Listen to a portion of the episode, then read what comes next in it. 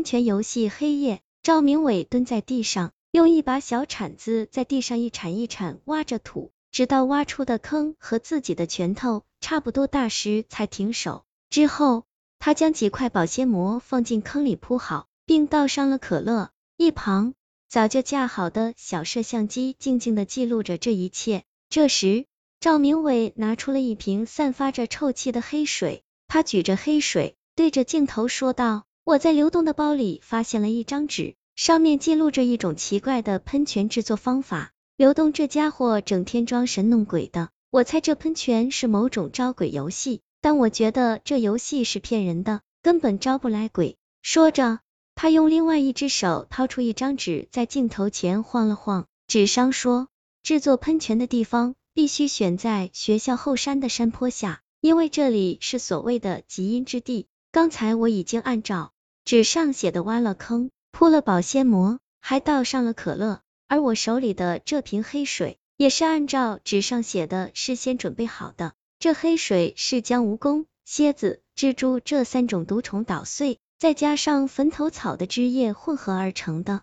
现在我就要进行最后一步了。说到这里，赵明伟掏出一把薄荷糖，放进了黑水里，他对着镜头诡异的一笑。摇晃着手中的黑水，说道：“现在就是见证奇迹的时刻。”之后，他将镜头对准那个盛满了可乐的坑，将那瓶泡着薄荷糖的黑水倒进了可乐里。两种液体一相遇，瞬间就喷出了带着褐色泡沫的黑色液体。赵明伟躲闪不及，脚口被喷到了。赵明伟擦了擦胸前的水，一边看着喷泉，一边嘲弄道：“流动，这世上哪有鬼？”我要把这段荒唐的视频放到校内网上，让你好好出出丑。就在赵明伟说话的时候，喷泉戛然而止，赵明伟脸上的笑容僵住了。他小心翼翼的走到坑边，伸头往坑里看去。此刻，坑里的液体出奇的平静。突然，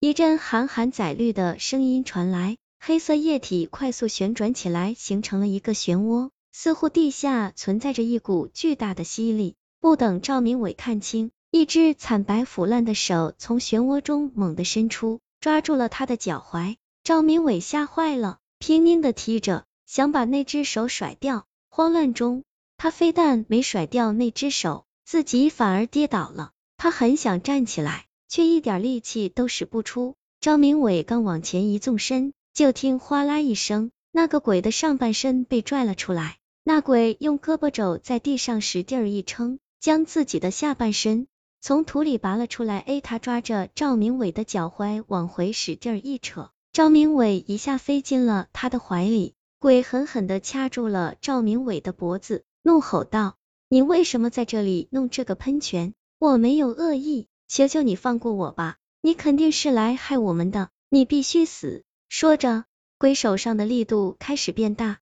赵明伟被掐得再也喘不过气，他吃力的说：“是有人指使我来的。”一听这话，龟手上的力度减轻了，他盯着赵明伟问道：“快说，谁指使你来的？”赵明伟这么说只是为了拖延时间，他一边喘着粗气，一边将手悄悄的伸进了自己的裤兜，接着他迅速掏出一头大蒜，拍在了鬼的额头上。鬼先是吓了一跳。等看到落在自己头上的是大蒜后，他狂笑了起来。他边笑边说：“你小说看多了吧？居然拿大蒜对付我，这对我毫无作用。”见状，赵明伟的心提到了嗓子眼儿。鬼笑着笑着，居然又大哭起来。鬼越来越疯狂，用双手在赵明伟的身上胡乱撕扯起来。撕扯了一会儿，鬼张开嘴咬住了赵明伟的一条胳膊，使劲甩了起来。眼看就要将赵明伟的胳膊拽下来了，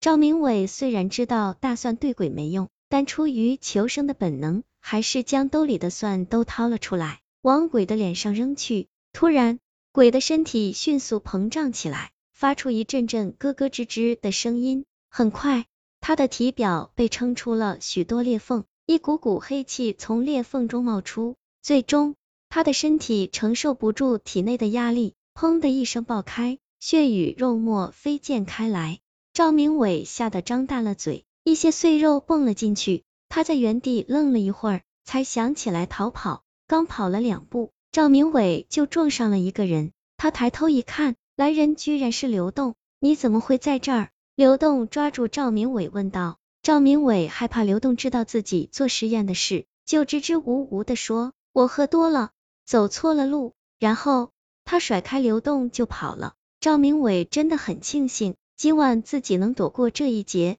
只是回去后他一直觉得特别冷，身上还黏黏糊糊的，阴气缠身。第二天一早，赵明伟像往常一样起床，正要伸懒腰，他的胳膊刚一抬起来，就听嘎嘣一声。一阵剧痛从胳膊上传来，他低头一看，胳膊肘内侧的皮下出现了一道浅浅的血线，仿佛一道裂纹。他试着活动了一下其他地方，整个身体都在乱响。他仿佛变成了一个被锈蚀的铁人，只要稍稍用力，全身就会散架。而且经过一夜，他身上那种又冷又黏的感觉不仅没有消失，反而更严重了。这时，赵明伟猛然想起。昨晚自己嘴里蹦进了那个鬼身上的碎肉，难道是这个原因引起的？他赶忙上网查找资料，果然如此。现在他身上残留着那个鬼的阴气，如果不及时清除，这些阴气会很快扩散，侵蚀掉他的整个身体。赵明伟按照网上介绍的除阴气的方法，找来柳条蘸着经过阳光暴晒的河水，在自己胸前试探着扫了起来。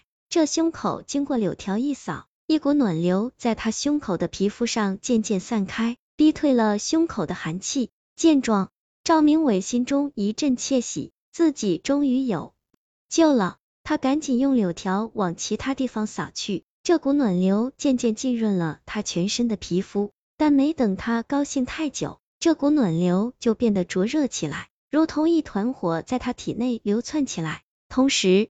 一股刺骨的寒气在他胸口汇聚起来，对抗着那股暖流。他掀开衣服一看，几个惨白扭曲的鬼脸出现在他的胸口上。